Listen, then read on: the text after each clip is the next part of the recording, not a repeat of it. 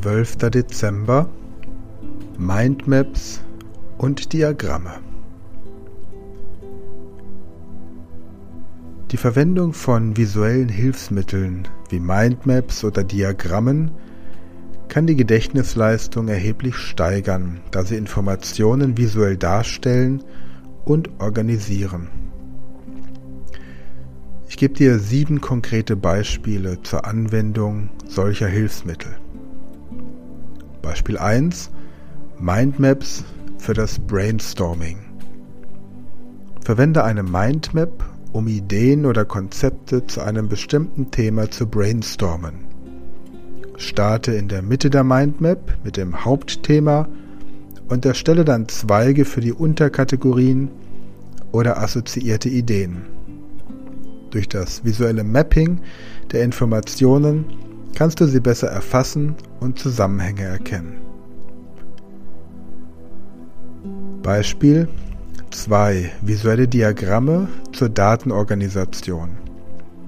Nutze visuelle Diagramme wie Balken- oder Kreisdiagramme, um statische Daten, statistische Daten oder Informationen grafisch darzustellen. Diese visuellen Repräsentationen ermöglichen einen schnellen Überblick und helfen beim Vergleich von Daten.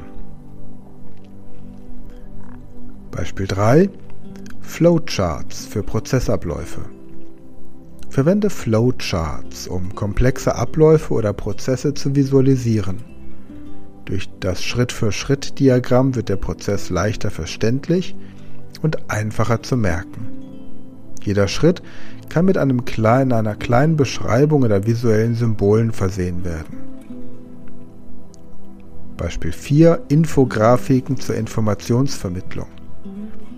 Erstelle Infografiken, um komplexere Informationen oder Zusammenhänge anschaulich darzustellen.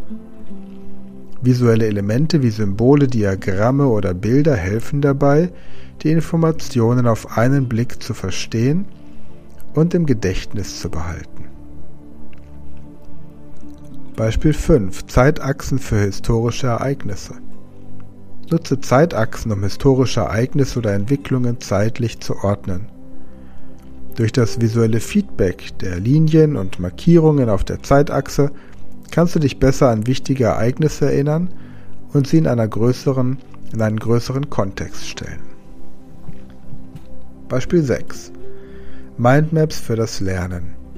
Erstelle Mindmaps, um komplexe Themen oder Lerninhalte zu strukturieren.